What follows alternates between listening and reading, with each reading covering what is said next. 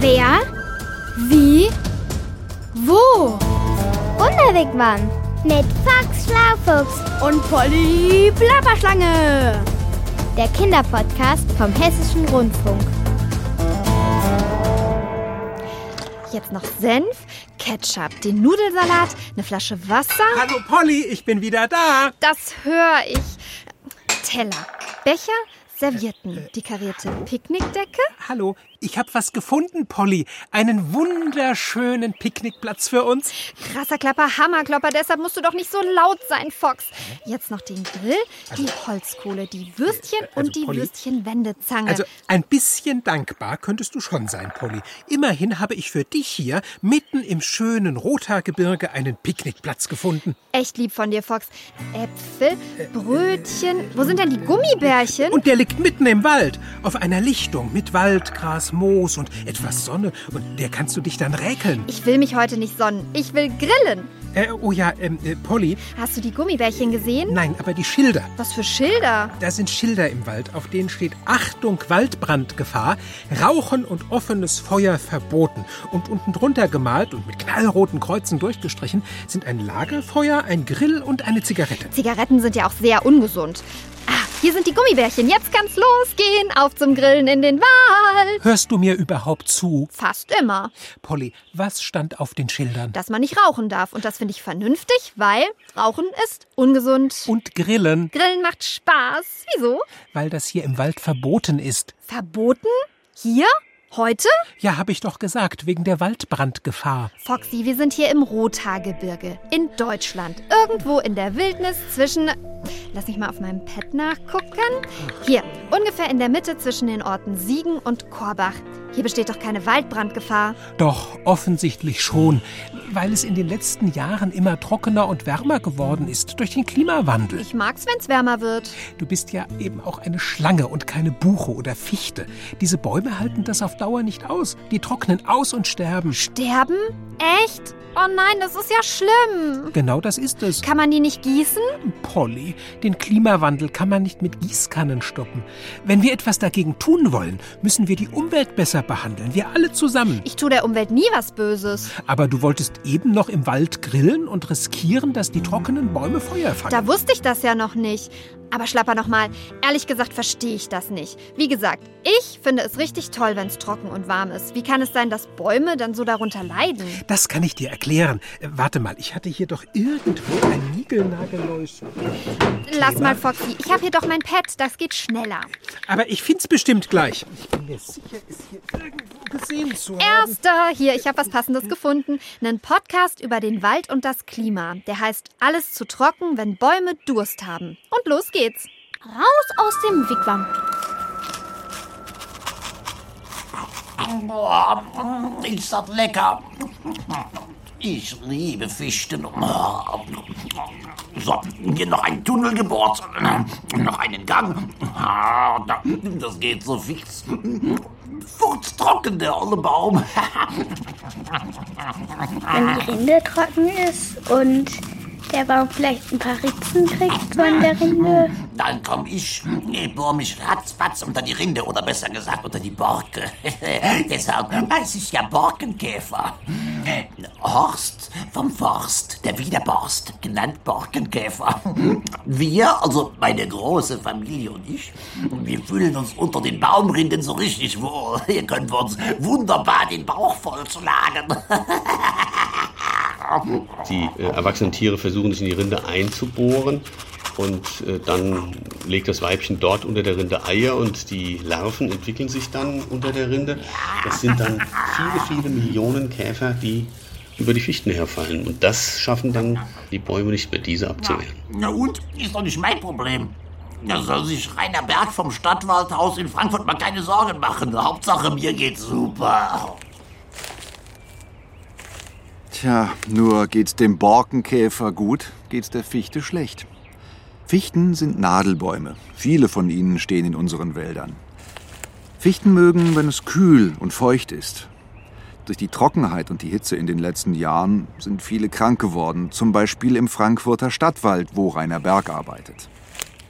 Wenn du fünf Fichten anschaust, dann sind vier von ihnen krank. Das kann man übrigens leicht erkennen. Wenn die Nadeln irgendwie orange oder so werden, also die Farbe verlieren. Oder wenn du mal ein Stück Rinde vom Waldboden aufhebst, neben einem gefällten Baum zum Beispiel, dann kannst du auf der Innenseite Muster erkennen. Wie ein Gewirr aus kleinen Straßen sieht das aus. Schmale Gänge und Tunnel. Die sind alle von mir selbst gemacht. Rinde rauf, Rinde runter. Meine Wege, meine Behausungen. Cool, oder? Naja, genau das bringt die Bäume um, reihenweise. Besonders die älteren, sagt Rainer Berg. Wenn wir vor mächtigen alten Bäumen stehen, die wir gar nicht umgreifen können, weil sie so dick sind, das sind dann alte Bäume und denen geht es wie alten Menschen. Die sind anfälliger.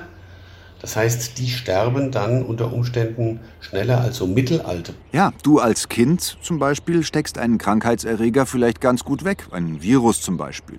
Wirst ein bisschen krank, kriegst einen Schnupfen und Fieber, wirst wieder gesund. Gut. Bei einem alten, schwachen Menschen kann das aber anders sein. Und so ist es auch bei den Bäumen im Wald. Insekten oder auch Pilze, die normalerweise einen gesunden Baum nicht in Bedrängnis bringen können, die führen jetzt oft auch dann zum Absterben. Aber es sind eben längst nicht mehr nur die alten Bäume, die es schwer haben. Die allermeisten sind mittlerweile geschwächt. Und so werden sie leicht zum Futter, entweder von Pilzen oder auch von Insekten wie dem Borkenkäfer. Dass die Bäume anfällig sind für Schädlinge, das hat verschiedene Gründe. Kira nennt dir zwei. Die Abgase vom Auto, weil die nehmen das ja auf. Und wenn es halt nicht genug Nährstoffe kriegt, also wenn es zu wenig regnet. Ja, pf, wer braucht schon Regen? Ist doch gut, wenn der Baum schwach ist. Also für mich. Weniger Regen gibt's mittlerweile in vielen Jahren. Immer öfter auch mehrere Jahre hintereinander. Und das spüren vor allem die Bäume. Die Bäume im Wald sind natürlich an eine bestimmte Menge Wasser im Jahr gewöhnt. Und äh, dementsprechend sind auch deren Wurzeln entwickelt. Und wenn das Wasser aus diesen Wurzelschichten verschwindet, dann leiden sie unter Durst bzw. unter Trockenstress. Also wenn er trocken ist, kann man ihn vielleicht gießen oder so. Das wäre ja noch schöner. Dafür sind es viel zu viele. Also weder Förster noch Waldarbeiter laufen mit der Gießkanne oder dem Schlauch durch den Wald. Tja, die Bäume müssen also alleine klarkommen. Und je schlechter sie das tun, umso besser ist es für mich. Mm, Lecker trockenes Holz, ich liebe es. Mit ihren Wurzeln nehmen die Bäume Wasser aus der Erde auf. Aber ja, so eine Wurzel ist kein Trinkhalm, den der Baum einfach mal so ein Stückchen tiefer hineinschieben kann, um an Wasser zu kommen. Im Gegenteil. Wurzeln wachsen sehr langsam über viele Jahre hinweg und je nach Baumart auch ganz unterschiedlich. Es gibt also beispielsweise die Eiche oder die Kiefer als Pfahlwurzler, die tief in den Boden hineinreichen. Dann gibt es die typischen Flachwurzler, die jetzt die größten Probleme haben, die Fichte. Und es gibt so Zwischenformen, die Buche zum Beispiel ist ein sogenannter Herzwurzler, das ist so, sagen wir mal, ein Zwischending zwischen den beiden. Bei mir macht's Klick.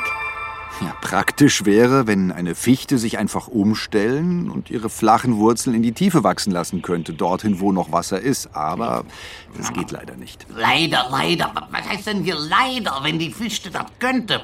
Hätte sie viel zu viel Kraft, um sich gegen mich zu wehren. leider. Das ist so ähnlich wie, wenn ich jetzt mit 1,74 Meter Größe unheimlich gerne Basketball spielen würde, dann werde ich trotzdem nicht zwei Meter groß, denn das ist mir vorgegeben. Ja, aber wieso regnet es seit Jahren zu wenig? Das ist ein bisschen kompliziert. Dazu muss man erst mal wissen, wieso es überhaupt regnet. Und das erklären dir Kinderreporterin Maja und Wetterfachmann Sven Plöger. Weil nämlich ganz kleine Tröpfchen in der Atmosphäre schweben können. Also kleine Wasserteilchen sind das dann. Die tun sich dann zusammen, Irgendwann sind sie zu schwer und fallen einfach runter. regnen dann. Wasser regnet auf den Boden, verschwindet in den Flüssen, verschwindet in den Meeren, verschwindet in den Seen. Wenn auf einer großen Wasserfläche die Sonne drauf scheint, dann wird das verdunstet, kommt in den Himmel, wird zur Wolken, dann wandern sie mit dem Wind. Und so geht das immer weiter. Ja, und jetzt müsste man ja sagen, eigentlich kann ja nie Wasser verloren gehen. Aber das Entscheidende ist, wo fällt das Wasser eigentlich? Tja, und genau das ist es, was sich verändert hat in den vergangenen Jahren. Die Winde wehen anders und treiben die Wolken an andere Orte. Wetterfachleute wie Sven Plöger, man nennt sie auch Meteorologen, sprechen davon Hochdruckgebieten und Tiefdruckgebieten oder kurz von Hochs und Tiefs. Klingt mega kompliziert. Die Hochs bringen meistens trockenes Wetter und Sonnenschein. Also perfekt für mich. Die Tiefs bringen Wolken und Regen. Wer mag das denn? Und wenn ein Hochdruckgebiet sehr lange bei uns ist, ja, dann fällt der Regen eben nicht bei uns, sondern woanders. Vielleicht im Atlantik regnet's dann. Also nicht im, sondern da drüber. Und das Wasser fällt in den Atlantik. Und dann haben wir nichts davon. Weil bei uns das hoch liegt und Sonnenschein und Trockenheit bringt. Also ich, Horst vom Forste, wieder Borst, genannt Borkenkäfer. Ich sag mal auch, ein Hoch auf jedes Hoch. Natürlich finden auch wir Menschen trockenes Wetter meist besser als Regen. Wenn wir aber an die Bäume und Pflanzen denken, dann sollten wir uns besser über Regen freuen. Weiter sagen. Solche Hochs und Tiefs, die sind übrigens riesig, oft so groß wie ganze Länder. Früher, vor etwa 20, 30 Jahren, haben sich diese Hochs und Tiefs schneller verschoben als heute. Das heißt, das Wetter hat öfter gewechselt. Frag mal deine Eltern an, wie viele eher verregnete Sommer in Deutschland sie sich erinnern, als sie Kinder waren. Heute ist das Wetter beständiger. Das hat sich verändert, weil sich das Klima verändert. Unser Klima ändert sich, es wird auf diesem Planeten wärmer und das bedeutet vor allen Dingen, dass die Hochs und Tiefs woanders langziehen, als sie das bisher taten und dass sie, und das ist ein ganz wichtiger Punkt, auch langsamer ziehen. Dass es also seit mehreren Jahren bei uns weniger regnet als bisher, liegt am Klimawandel. Ach so, jetzt wird's klar. Zusammengefasst heißt das, es wird wärmer auf der Erde, dadurch wehen die Winde anders, dadurch ziehen die Wolken woanders hin und der Regen fällt nicht mehr bei uns, sondern vielleicht über dem Meer, wo er den Bäumen nichts bringt, denn die wachsen nun mal an Land. Und da stehen sie in der prallen Sonne auf einem ausgetrockneten Boden und haben Durst. Mehr noch, sie haben Stress, Trockenstress, wie das Rainer Berg vom Frankfurter Stadtwaldhaus genannt hat. Tja, und wenn dieser Trockenstress zu lange anhält, dann werden die Bäume schwach und krank. Kranke, schwache Bäume sind der Traum aller Träume. Also für uns Borkenkäfer. Ja! Aufessen, aufessen. Den ganzen Wald. Den ganzen lieben Klimawandelwald. Da könnt ihr Menschen gar nichts gegen machen. Ätschi, Bätschi. Es gibt da keinen Arzt, der in den Wald gehen kann und den Baum jetzt dem irgendein Medikament verabreichen kann. Aber es gibt natürlich die Möglichkeit, dass über mehrere nasse Jahre er sich erholen kann. Was? Wie? Er erholen? Echt? Nee, nee, nee. Bloß nicht. Mehrere nasse Jahre würden helfen, aber das heißt, dass es ganz schön lange dauert, bis sich ein Baum oder ein ganzer Wald wieder von allein erholt.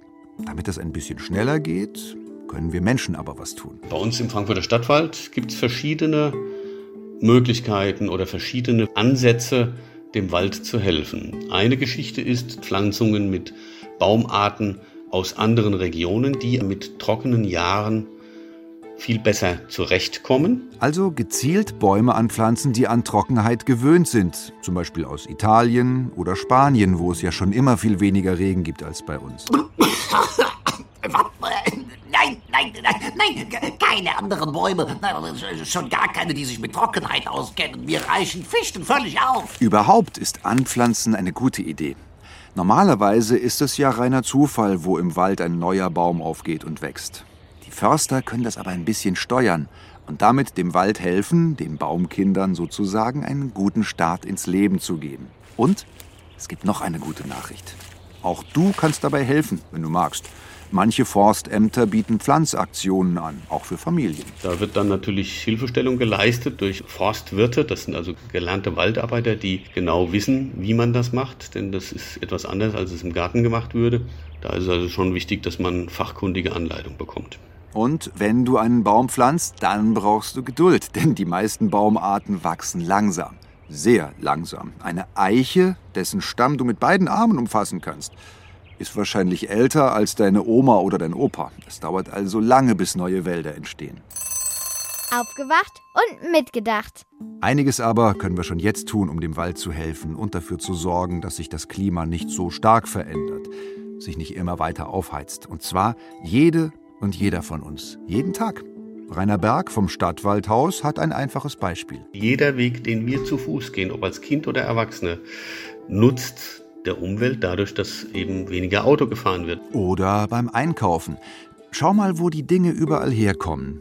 Je weiter weg, umso klimaschädlicher. Wenn wir Obst kaufen und die Äpfel kommen aus Südamerika, die müssen irgendwie transportiert worden sein, während wir in Deutschland auch Äpfel haben. Also allein beim Einkauf darauf achten, dass man regionale Produkte kauft, hilft letztlich dem Klimaschutz und damit dem Wald. Aber ihn hier, Was? Ich? Schädlinge wie den Borkenkäfer, die bekommt ein Baum nur los, wenn er gesund ist und genug Wasser hat. Denn nur dann kann er auch genug Harz bilden. Harz ist sozusagen ein Pflaster für die Rinde, das der Baum selbst herstellt.